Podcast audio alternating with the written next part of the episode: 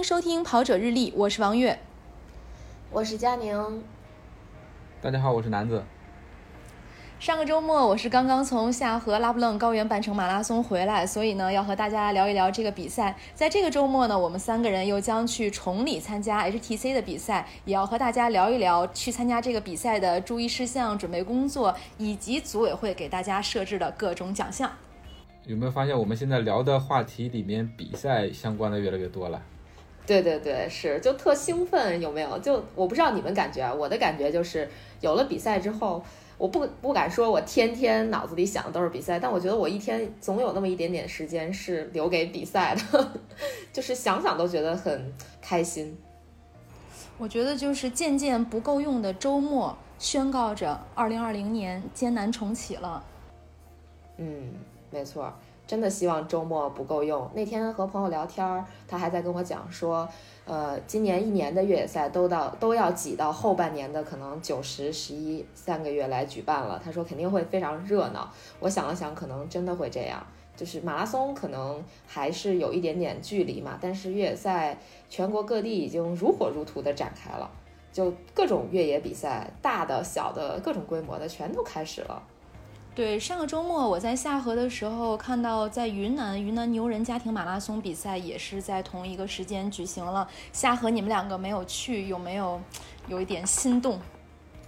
嗯，还是挺心动的。嗯，真的还是挺心动的。看你发的那些照片啊什么的，还是挺心动的。因为本来也打算去嘛，但是就是因为我这个一一直连着好几个周末都出去也不太好，所以就作罢了。嗯，然后我那天跟玉姐也说了，我说我们等明年提前安排一下，把这个下河的时间给安排出来，就不安排，就周围不安排别的什么事儿了。对对。因为下河马拉松呢，对我真的是从第一届，去年第一届，今年第二届，两年都连续去，我觉得真的是一个特别值得去的比赛。去年我是作为跑者参加的，今年呢，我是在兰州的电视台做了整个赛事的解说。嗯，今年去参加下河马拉松的男子精英选手和女子精英选手都各有三十多名。哦，那阵容相当强大呀，就有点像上个周末的这个 上上个周末的这个崇礼幺六八，可能全国各地的精英知道有比赛都会一拥而上，是吧？对，所以精英们也集中的去参加比赛了。嗯，现在这些精英。因为比赛少嘛，所以精英们都能比较集中的在比赛中相遇。在比赛开始之前，非常著名的马拉松个体户管尤胜，他当时给我发了一个微信，他说我是要去站台的。后来我这个在解说前，我也给他发了一个微信，我说你好好跑啊，因为对他比较熟悉嘛，我想他要是站台的话，这场比赛应该比较轻松的就能解说。结果这个比赛一开始，去年的冠军。当地的藏族选手桑吉东芝就一路领先，把第二名和第三名落的，就是你从直播镜头里面，如果拍冠军选手的话，根本看不到二三名的身影。嗯，哦，那差的蛮多的。对，说明这个本本土选手他的这个怎么说适应能力还是在那儿的，人家就是本身就在这个高原训练和生活，所以他可能。在这个比赛里边发挥会更容易一点，而其他从可能平原地区过去的选手，肯定没办法一下子适应跑出自己这个配速，说不定还高反什么的，是吧？因为毕竟是拉普楞高原嘛。对，他是从海拔三千一跑到海拔三千三。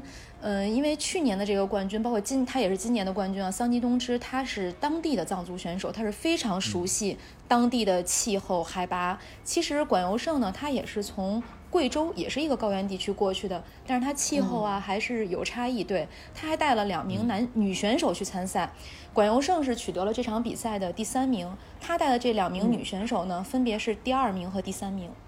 嗯，那也是很厉害的，对吧？也是很对，非常厉害，嗯。嗯，本土选手毕竟有主场优势。对对对对，绝对有主场优势。足球差不多，嗯，没错。我是觉得，就是三千多海拔的高原跑那个配速，我觉得就就咱们不说精英选手，咱就说普通人。因为我看到我朋友圈有一个我的朋友，他去跑了，他全马可能是三三零以内的水平吧。我看他这个半马配速大概是六分四十四十多，六分四十五左右，就是要跑了接近两个半小时。才完赛的，就所以跟我去年的成绩一样。嗯，所以难度应该还是摆在那里的，对吧？对，呃主要是到高原到高原去参加比赛的话，我觉得主要是这个能量不足吧，因为高原地区它那个氧气含量低，对你你摄入的氧气少，然后你的动力就比较少。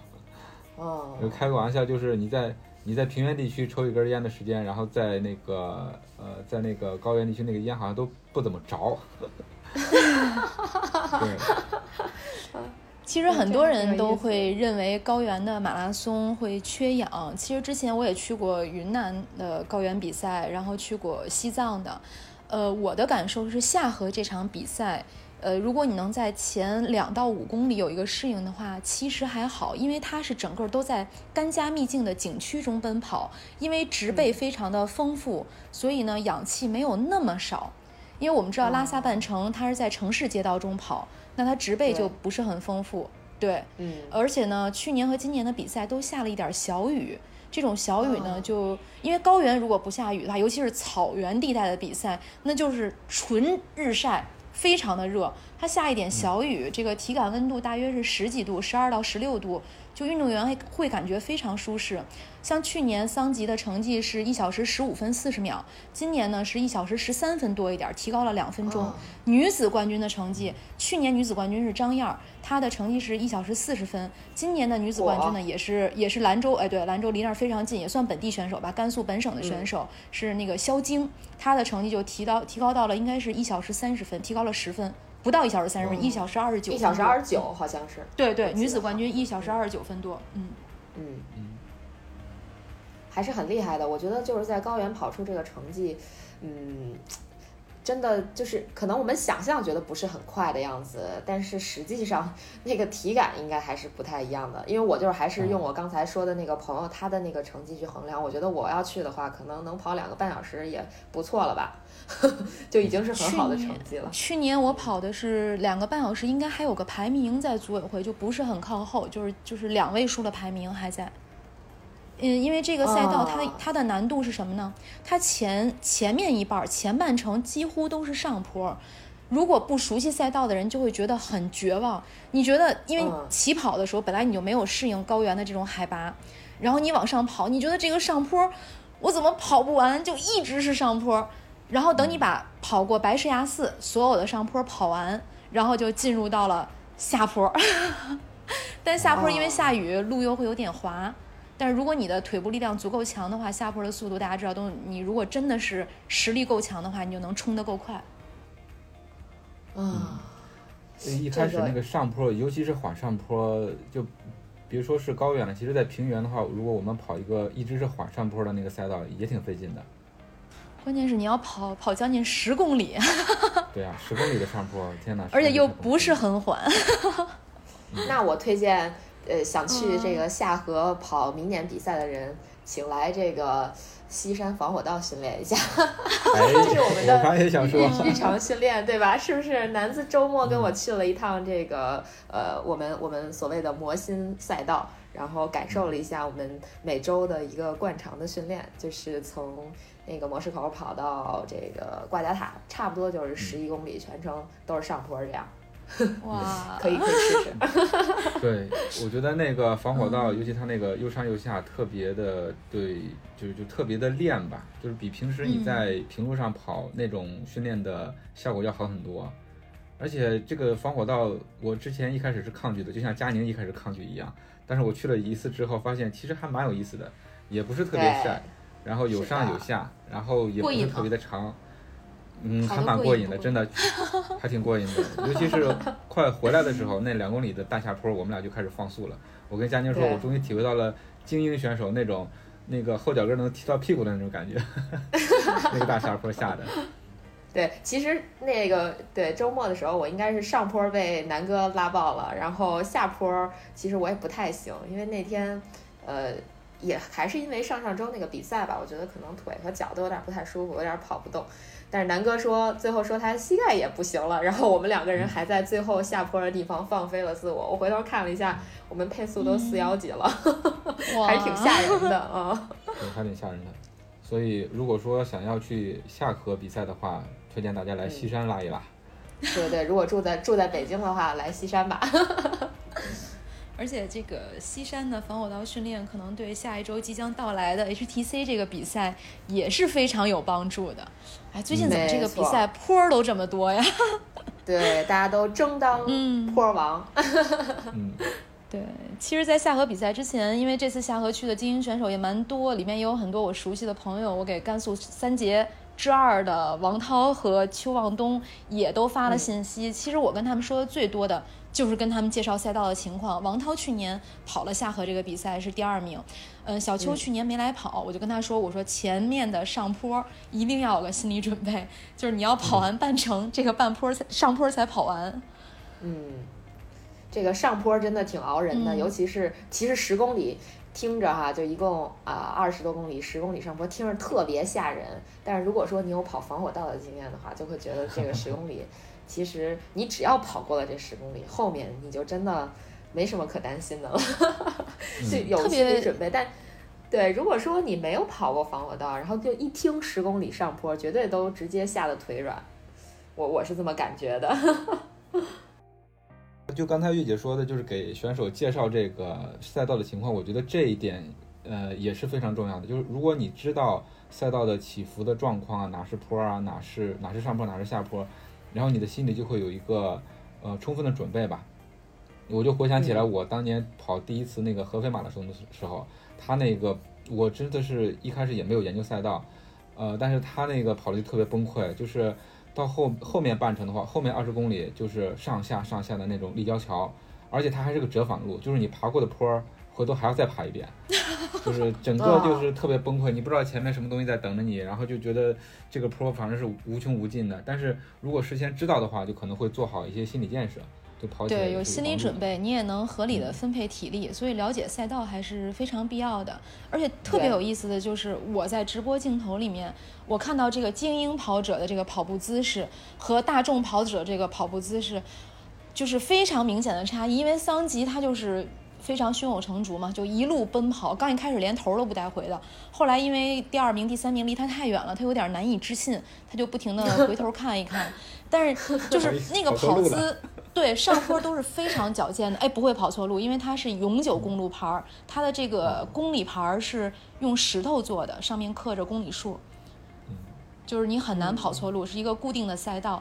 呃，然后我看普通跑者、大众跑者跑过来的时候，很多人跑上坡的时候都已经在晃了，就拼命的用那个上升上身的晃动来带动自己的身体往前，非常明显，就这个对比，把自己摇上去，对，对，真的把自己摇上去，用身上所有的动力把自己弄上去，就看大家的那个面部表情啊，都是有点痛苦。但虽然这个比赛跑的比较艰难，但是在下河，不管是吃还是玩儿。都特别的爽，而且今年的马拉松呢，它是和香浪节在一起办的。就你们有没有听过藏族的香浪节？真没听过，这个月姐来给我们科普一下吧。一下。嗯，雪顿节你们有没有听过？听过，但是也不知道是啥。我是，雪顿节，对，雪顿节是西藏的藏族同胞过的一个节日，呃，在也是在八月份，我还曾经去西藏体验过，其实是大家一起喝酸奶的一个节日，呃，然后香浪节是吧，特别好，嗯，然后这个香浪节呢，它是在甘南甘南藏区，他们那边藏族过的一个节日，它最早的时候是拉卜楞的僧人，他们去山上捡柴火。就去山上捡柴火，捡柴火这一周呢，他们叫浪山，就会在山上住一周的时间，大家就像下游一样，在那儿吃喝玩乐。他们对，在山上浪，对对，他们当地就叫浪山。他当就是这个是出生在八角古城的一个女孩子给我讲说，这个僧人们就去去山上浪，但他们叫浪山，一周的时间。后来这个除了当地的藏族同胞，然后现在呢？当地的这个汉族同胞们，他们也去，就现在等于所有的甘南藏族的人，就一到八月份，他们就会举家一家老小啊，或者亲朋好友，就在山上支个帐篷。哎呀，我一看他们，我也去他们的帐篷里有做客啊，带的这个食物啊，各种烤羊肉、烤牛肉、水果都带的非常丰盛。大家就在帐篷上住上这么一个礼拜，相当于放松，而且会有他们在那儿是有法定假日的，有一周的时间。真棒。对棒哎，然后我们知道少数民族，对，嗯，这个特别像。我我我插一句，我就说这特别像我最近看了一个电影儿，就是北京最近不是北京国际电影节嘛，然后我有买了买了票去观这个影展，然后有一个电影叫《南法撩妹记》，这个这个名字好像感觉也很搞笑的样子。然后就是讲他们跑到南法的一个地方，然后在那边在帐篷里住一周，旁边有这个山啊、有水啊，就是度假，感觉还挺像，也是八月份。对，所以其实定假日。啊、对他们是 强行请假，对而且特别有意思的是，我们知道少数民族都是特别能歌善舞的。我真的是在现场就体会到了这种你在草原上歌舞声不断，就连续几天，不管是白天还是黑夜，都有人在那儿载歌载舞的这种感受，特别的热血沸腾。你随便进到哪个帐篷，大家就会邀请你坐下来吃肉、吃水果、喝酒，哇，好棒哦啊，啊，好羡我想去，慕呀我想！去。特别特别的。棒对，嗯而且这次主办，嗯，嗯，哎呀，没有，我说听起来特别像那个蒙古族的那个什么那达慕大会，就也是这种，就载歌载舞，然后大家一起喝酒吃肉的这种感觉。啊，对，就是大家一家人聚在一起吃吃喝喝，然后唱歌跳舞，嗯啊，感嗯，觉就特别棒。对，是的。对，他们在当地也有一个运动会，好像是叫泽柔，就是少数民族的这种说法，就也是一个体育运动项目，大家会在那儿有这个比赛，就同时也是在马拉松期间。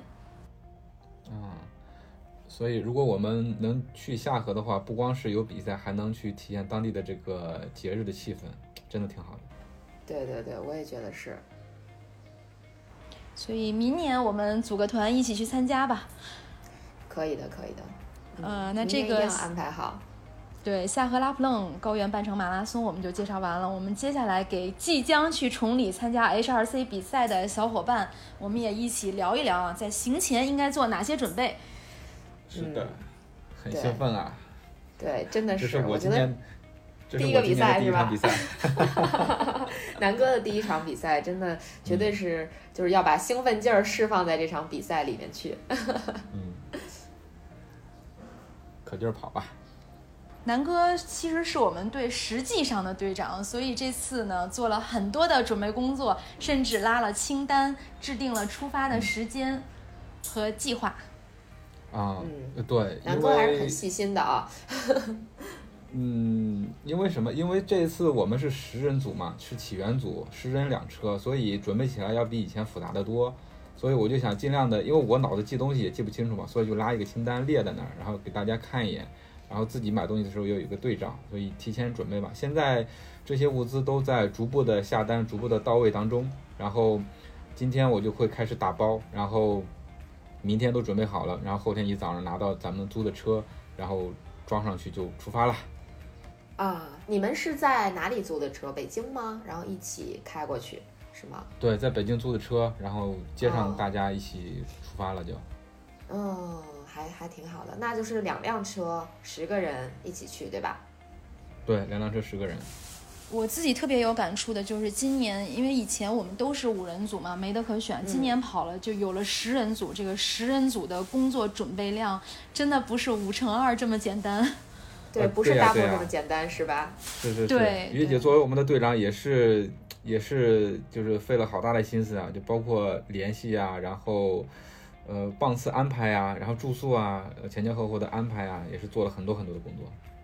说来惭愧啊，因为我可能真的只是一个名义上的队长。你是总指挥，月亮说的对，对，只要遵循这个原则就好了。对对对，一般这个大嗯 boss 都只是拍板儿的，别的都不经手的，对必须有一个这个副手，然后来组织安排所有的事情。所以南哥就是这个角色了。对对对对，是的，对是的。，去去年我们队伍中也有一个人，他是叫一南，然后今年有南哥。我说这个可能有难万事足。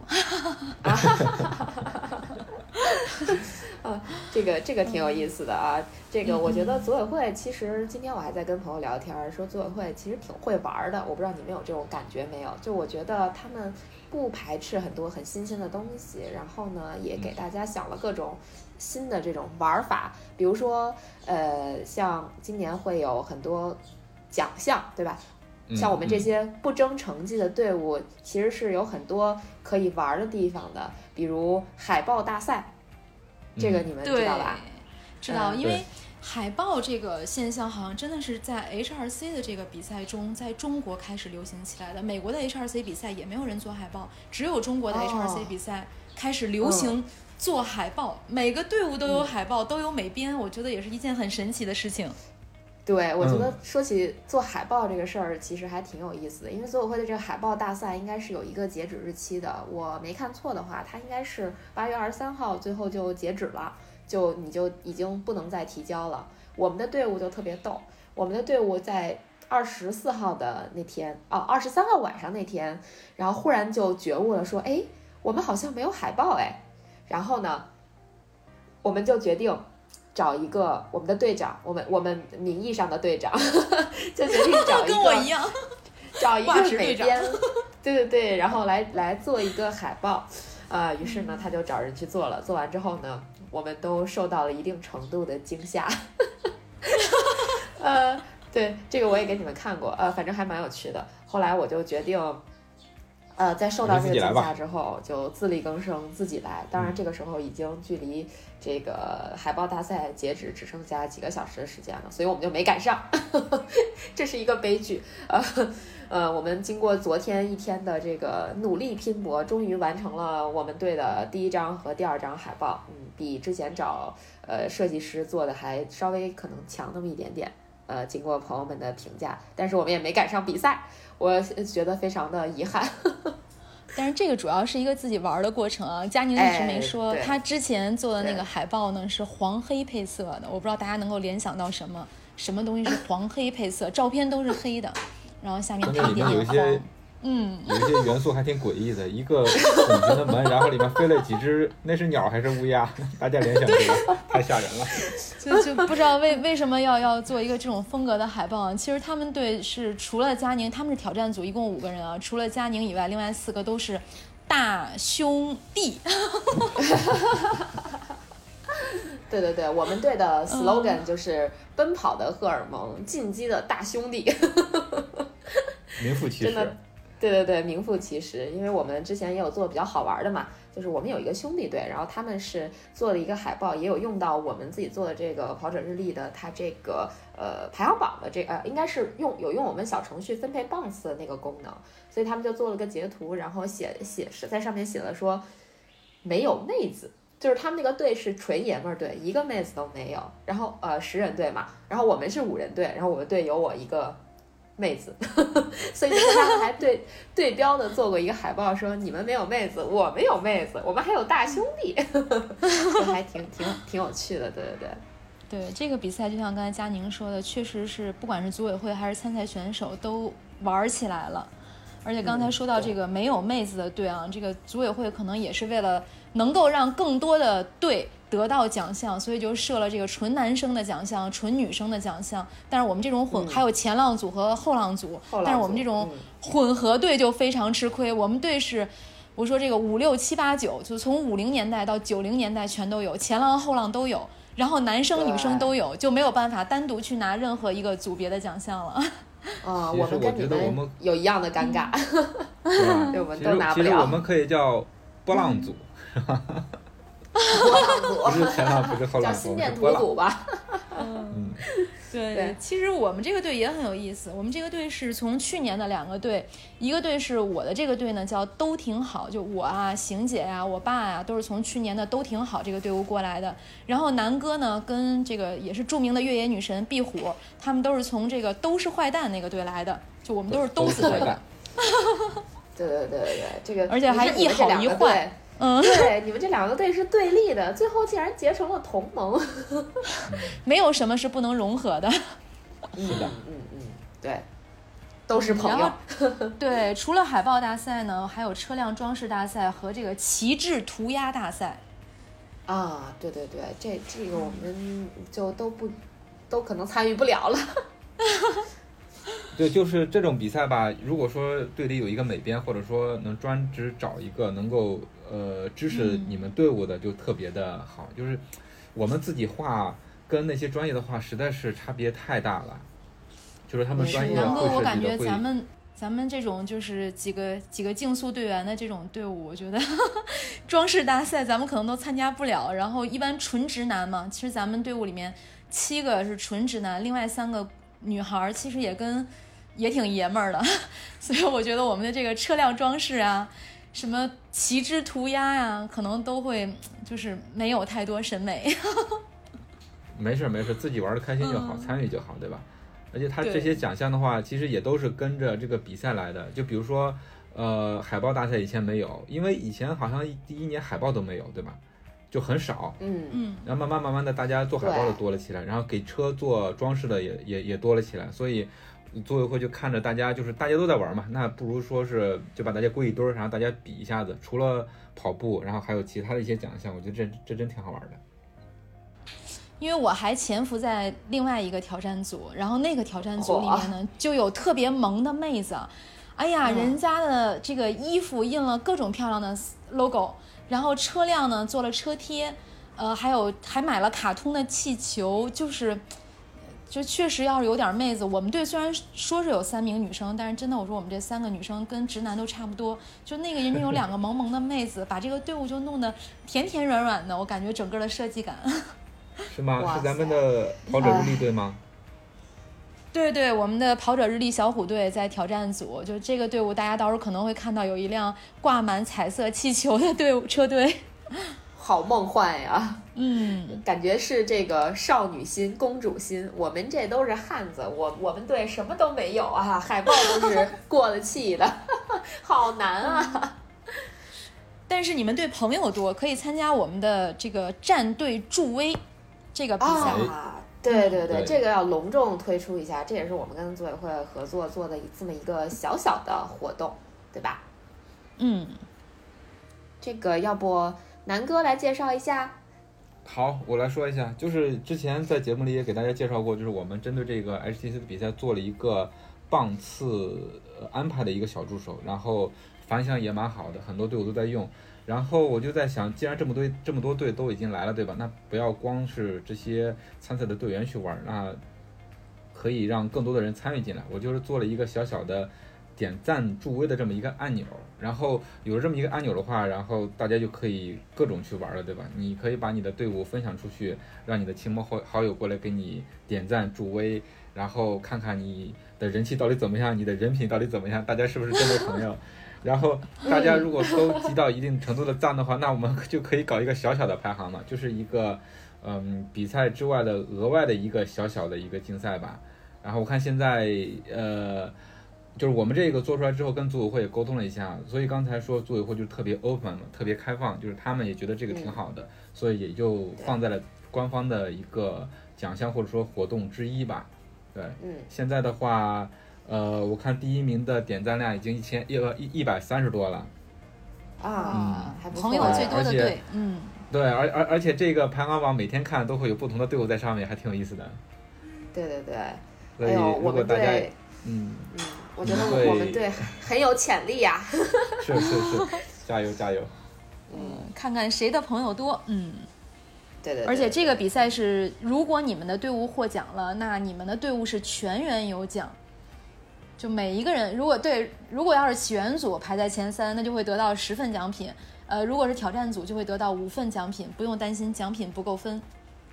嗯，对啊，我看大家是不是在给这个组委会省钱啊？因为前三名全都是这个挑战组的，挑战组每个 每个队就五个人，对吧？五个人的朋友反而比十个人的朋友更多。对呀、这是什么道月姐你们努努力呀、加加油啊！所以我我们队对，朋友为什么？我们这个起源，嗯我们起源组要要要要加把油了。我们队目前还是起源组排名第一哎。哎，是是是，你们跟第二名还差，你你们那第二名，就你们全组的第二名，刚好就是我们的那个兄弟队。啊，超级甜哦，团、那我们要再跑快一点儿，一会儿一会儿再转一波。嗯，对。所以，所以有很多种玩法啊，不一定是在赛道上要要跑得快，我们也可以在这个网络上比别人跑得快，是吧？嗯助威的朋友比别人多，嗯，对我们这个截止时间应该是比赛截止的当比赛结束的当天晚上零点，对吧？二十二十三点五十九分五十九秒。哇，南哥还是蛮辛苦的，比赛之后还要再关闭点赞通道。啊，对对对对，这个我想到了。啊，嗯所以说这个大家在比赛的时候也可以让大家来助威嘛，对吧？因为现在是在比赛前，可能到时候大家跑的时候就是更有感觉。今天在群里啊，看大家也有问这个小程序，这个小程序呢，其实就是帮大家分配棒次和计算整体成绩的一个小助手。呃，这次组委会其实还设置了预测无限接近实际奖项，因为每一次比赛之前，每个队伍他都会报自己的预测成绩。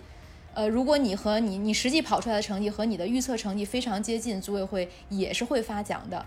但是最后它是以你当时报名的预测成绩为准，而不是以你在这个小程序上提交的成绩为准，请大家注意这一点。小程序的对程序是可以随时更改的，如果你换了队员或者调整了棒次，这个是非常方便大家进行计算的。嗯，是的，然后就是其实这个在比赛的时候我们也是可以用的嘛，就每一个这个大家如果想就记记录自己整体的这个跑的成绩，可以跑完一半儿也去更新一下自己的配速和呃这个时间的问题，然后最后会有一个差不多的那么一个时间，肯定不如组委会计时那么精准啊，但是也能看一个大大致的实时吧，我觉得可以有一个预测，就在嗯跑的同时去预测。我也不知道我说清楚没有，应该是这个意思吧？嗯，用了就清楚。如果你不清楚，对对对你就打开这个小程序用一下。哎，小程序搜索“跑者日历然后可以在这个我的里面去找到呃月山向海的比赛相关的那么两个条目啊、大家看到就都明白了。我们光用嘴嘴说是不行的，得试。”。对那么下。对，接下来我们提醒一下大家都带什么，因为之前南哥拉了一个清单，其实无非就是吃的、穿的和用的。嗯，对，吃的其我实我觉得列的多一些。啊，你们嗯人多、嘴多，当然吃的要多。吃货多，呃，对对对，尤其是月姐一个人得吃两人份儿吧。哎呀，所以我们这十二个人带了二十份的吃的啊。这个南哥这坚果就买了一箱，因为在这个比赛过程中，可能你你正儿八经的吃饭的时间也不太会有，而且可能也吃不下去，所以像坚果呀、牛肉干啊、糖果、话梅这些，可能比较容易入口。报告，我可嗯以去抢你们的吃的吗？呃，如果你能找到我们的话，然后我我们队还有一个跑者呢，非常喜欢烘焙，他可能会带自己烤的面包，因为我们有队员说这个不想吃保质期时间太长的食物。哇，好幸的队员福！哦这种、嗯这种要求都可以满足，实在是太对，然后还有对，还有人提出来说要吃水果。根据我去年的比赛经验呢，在跑步的过程中吃个大黄瓜、大西红柿啊，确实挺过瘾的。嗯，这个一楠提醒我了，他说嗯你们可以买一些这个就水果类的，比如说呃，他他说的水果是黄瓜和西红柿吧，大概就是这对，因为去年就是一楠的妈妈嗯带了这些的嗯水果、蔬菜，在路上给我们都洗好了，放在车载冰箱里。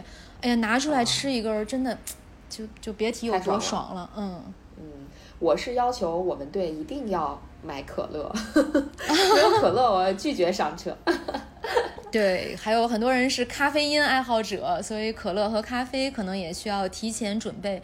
我在群里跟大家说的最多的就是，因为起源组要跑两天，我要求所有的主力跑者都至少带两身衣服和两双鞋以及三双袜子。我觉得我自己都快成一个老妈子了，一直在群里跟大家说，两双鞋，两套衣服。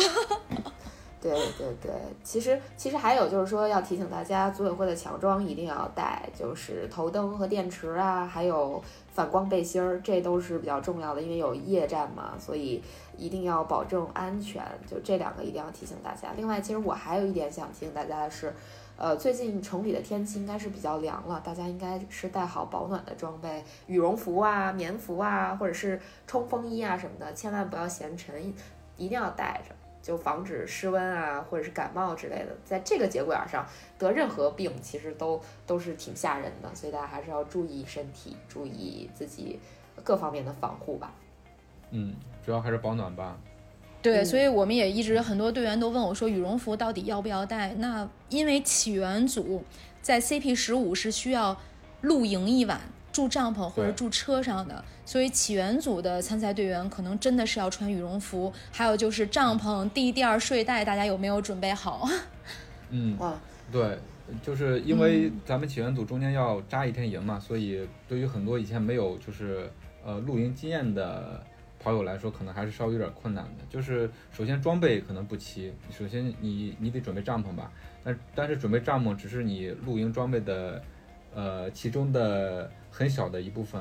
除此之外，还有比如说你要铺帐呃搭帐篷之前你要铺一个防潮垫儿，呃铺一个地垫儿，然后你在睡觉的时候。你在睡袋之上要有一层防潮垫儿，对，所以你，呃，这个露营的装备要准备好，不是说呃队里有人带带帐篷了，那我就什么都不用管了。其实不是这样子的。如果你想睡得好一点的话，还是这些东西要提前准备一下。对，有一个老户外还给我提供了气床，我当时都不知道是什么，后来他跟我说，你带气床就不用带，对，他说你连地垫都不用带了，甚至你可以不带睡袋，带一床被子，你能在那儿睡得非常舒服。嗯特别软，气床气对气床是可以，但是要看他那个是怎么打气的，就是他那他那一个气筒吗？哎呀，我这个我还真是不知道，要没有的话还需要赶紧准备，要不然这个气床打不起来是吧？它应该它应该是有专门的那个，它应该是有专门的那个系统，而且对你要问问一下它是双人的还是单人的，如果是单人的话，可能你的同伴就不需要再带一个防潮垫了。好像是双人的，对，嗯，可以有一个。另外的话，这个气垫儿，气垫儿真的是非常舒服。对，也爱好享受的小伙伴可以过来来我的帐篷。请把你的床位留给我，月姐。哎，挑挑战组应该是没有露营的。嗯，对，没有。就这个气垫儿真的是很腐败，就是除非说你是自驾或者什么的才会有，才会去带它，挺沉的，其实一个，收起来也挺难的，像一个睡袋那么大。嗯，像一个睡袋那么大，应该是他说整理好了之后。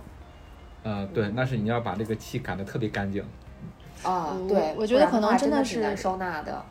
对，对于起源组的小伙伴来说，就是这一晚露营，至少对于我来讲，我是第二次在外面睡帐篷，就可能是一个比较奇妙的体验。我想问一下，你们有准备什么比较特殊的装备吗？就可以跟大家分享一下就在我们常见的这个所谓物品清单里边，没怎么见过的东西，你们有准备什么吗？防蚊水儿算吗？嗯，不算吧，这个我也准备了。呃，对讲机。哦，这个这是南哥准备的。嗯，然后还有雨具，因为崇礼它下雨，那个雨说来就来说走就走，所以这个雨鞋、雨衣。哦。嗯，那说到这儿，防晒霜大家也要带上哦。嗯，对对对，我我我准备的这个东西，估计很多人不会准备。我准备了，我买了一叠那个劳保手套。哇，这个是干嘛的，南哥？扎帐篷用的。想一下吧？因为因为我们赞助商之前说要给我们一个球形的大帐，就是可以睡八个人的那种帐篷，就特别帅的帐篷。哇塞！但是这个帐篷搭起来的话，就是会特别的费劲，因为它的杆儿特别多，而且挺沉的。嗯。就特别需要，一个是需要技巧，另外一个是需要体力。然后我就考虑到，如果我们到那到那个营地，因为是在傍晚了嘛，你去扎营的时候，我有一个深刻的体会，就是如果说是特别冷的话，你那个手根本是伸不出来的，尤其是你还要抓东西，你还要勒绳子什么的。所以就是说，如果有劳保手的话，戴在手上干起活来很方便。哦，这个就是老户外，相当贴心。对，真的是真的真的是老经验非常重要。对对对，嗯。其实我我我想说，我准备一样东西，我估计可能有可能有队伍也准备了。我准备了一个换衣的帐篷，就是这个好，这个好。对，不是那种。呃，对，我觉得南哥应该知道，不是那种住的帐篷，对，它是一个单人的，一个人能站在里边换衣服的那种帐篷，特别高的那种。对，因为你们队只有你一个女生啊。但但我觉得这跟男女关系也不是特别大，因为如果在车里换衣服的话，或者说比如说在卫生间换衣服，我们会有各种各样的顾虑，比如说车里你很窝得慌，你没有办法站起来，然后卫生间呢，你有可能担心，比如说这儿不干净那儿不干净，你又不好这个。施展，但我觉得有一个换衣的帐篷的话，你在里边就有挂挂衣服的地方啊，然后可以站直啊，我觉得就比较方便，而且它是速，就是怎么说呢，叫速拆的吧，就很快你能给它折起来收纳好拿走，我觉得还比较不错。这可能是我准备的，我觉得还算是比较不错的一个装备吧。那这么看，佳宁，你真的，你你真的是女孩，因为去年我们比赛其实。呃，我在路上换衣服的时候，都是那种迅速穿脱，就是，而且我们去年还有跟拍的团队嘛，我我在换裤子的时候，我跟那个团队商量，我说这一段能不能不拍 就是全程有摄像机跟拍的情况下换衣服，因为女生一般都会穿嗯运动 bra 嘛，就直接就换掉。嗯，对。所以我我能在镜头面前，就是用几秒的速度迅速换衣服，就一定要保持。嗯，这个还用商量吗？肯定不拍啊。没有摄像机的镜头就一直没有离开过。在换衣服的时候，他们想拍换衣服的镜头，然后我想这个换上衣还行，对，就是换换裤子是不是就别拍了？鉴于我有这个换衣帐篷，所以我打算衣服可以多带几件儿，然后可以从里到外一起换。这样的话就不用湿湿的从头湿到尾，就觉得还蛮难受的。对对，内衣也可以换了。这样的话，对对对，我觉得还不错。这个好，这个好。嗯嗯，换衣帐篷我还见过，就给大家推荐一下吧。那种洗澡的帐篷，就是啊，对对对对对，对，整个构造其实是差不多的。嗯，对，然后它可以支起来，然后人可以站在里头。更觉得是它有一个呃两个吧黑色的水袋，这个黑色水袋你把水灌灌满了，然后就扔在太阳底下不用管了，它就通过这个太阳把水加热，然后放在顶上，对对对。对 对，有一个管下就可以在里面冲凉。这个咱们在 CP 咱们没有带吧，南哥？咱们没有，咱们没有这个，没有采购这个，需要咱们车上放不下了，因为确实是现在十人两车的这种比赛，不管是十人两车还是五人一车，其实我们去年的经验是，虽然我们在这一直提醒大家带东西，但是我们我在群里队伍群里也一直说，我说每个人只能带一个背包，因为我们发现后备箱放不下。嗯嗯，对我。这么一说，月姐也提醒我了。我发现我的东西，光现在我能整理出来的就有一个相机的背包，然后一个无人机的背包，还有三脚架，然后还有我说的帐篷，还有我个人的物品，感觉已经占满了半个后备箱。我待会儿去跟队友们说说，让他们少带点儿。每个女生都是这么想的，真的。我在群里说的时候，我就跟大家说，每人只能一个背包，就是担心自己的东西放不下。嗯，当然我的我的我的东西主要是为队伍服务的呀，他们一定得牺牲一下呀，对吧？对，现在 CP 十五能不能？因为刚才南哥提到这个洗澡的装备，就是有没有水源，能不能洗澡，其实都不太清楚。洗澡可能就别想了，所以我就准备了很多湿巾，给大家可以擦一擦脸，擦一擦手，湿巾啊，酒精喷雾啊。我准备了，对我准备了压缩毛巾和压缩浴巾。这个我好像也没说啊，对，这个这个到时候也可以用水直接，就是我当时想过说要不要再带那个南哥说的那种水袋，然后在那个帐篷，就是换衣帐篷里面洗澡。后来我觉得那样可能会比较麻烦，也比较耗时，那不如就直接拿水浇一下这个一次性的压缩浴巾和毛巾，弄湿了之后稍微给自己擦拭一下，就还还算比较干爽的这种情况下，我觉得呃去换一下衣服应该也还是不错的。就推荐你们也可以去考虑搞一搞压缩浴巾和毛巾，也比较好带，也不占地方。所以男生准备的东西跟女生准备的东西真的是 差别挺多的。对对对，真的差别很大啊！大家想的点都是不一样，没错。所以我们这种混搭队伍还是有优势的，带的东西可能会更全面。嗯嗯，我觉得我在我们我们队是最主要的工具人，什么都能干。可以可以做海报，也可以准备装备，还可以当一下女性那个位置，缺女的的时候可以把我放上去，还能摄影摄像啊，对，还能摄影摄像，还会飞无人机。好，那我们期待大家能够享受这个周末的比赛，也期待在赛道上和各位跑友相遇。呃，接下来就进入我们节目的推荐时间了。我们说比赛渐渐的都开始复活了。那在下个月九月份有一场比赛报名还没有开始，但是我们知道如果不出太大的问题，应该会如期举办。我在这儿给大家种个草，就是也是在甘肃的一场比赛。去年我也有去参加，去年我是解说，今年我希望可以跑，如果不能跑，我就还当解说。这对这场比赛呢，是在腾格里沙漠的一场半程马拉松赛。这个比赛有多虐呢？就是去年我去看赛道的时候啊，我跟组委会讲，就在起点的时候，我一看，哇，这个壮观啊！全境沙漠，中国第一个全境沙漠的马拉松比赛。我说你就把我放在起点，过三个小时去终点接我。当时下午两三点钟，然后组委会说那怎么行？你跑出来时候天都黑了，你得丢在沙漠里，还得冻着。我说不可能啊！我说半。对，我说半程马拉松三个小时终点，我肯定到了。我说明儿两个多小时就到了。我说你就去等我吧。组委会坚决不同意。后来呢，就到解说那一天，我发现女子第三名是将近三个小时回来的。嗯，所以它其实相当有难度了。对，全境沙漠，沙子，对，还有很多小沙丘。如果你要绕过这个沙丘，你就会跑长的距离；如果你要想走直线距离，你就要冲上沙丘再冲下来。那有刚一开始可能你冲沙丘觉得还好，后面就冲不动啊，你就腿没有那么大的劲儿。因为我后来试了有五公里的路程，就感受了一下这个赛道，但真的这个景色是非常奇特。你们说沙沙漠里面植物少吗？但是它会有那种，就真的我们平时在平原上很难见到的那种植物。然后沙漠里面还有水泡子，就非常清的那种湖。嗯嗯，那景色应该是相当不错，对吧？随便按一张就是大片儿，特别的棒。但是你跑的时候也很虐。对，因为你过一会儿吧，你那个脚在鞋里就装不下了，因为沙子进去了。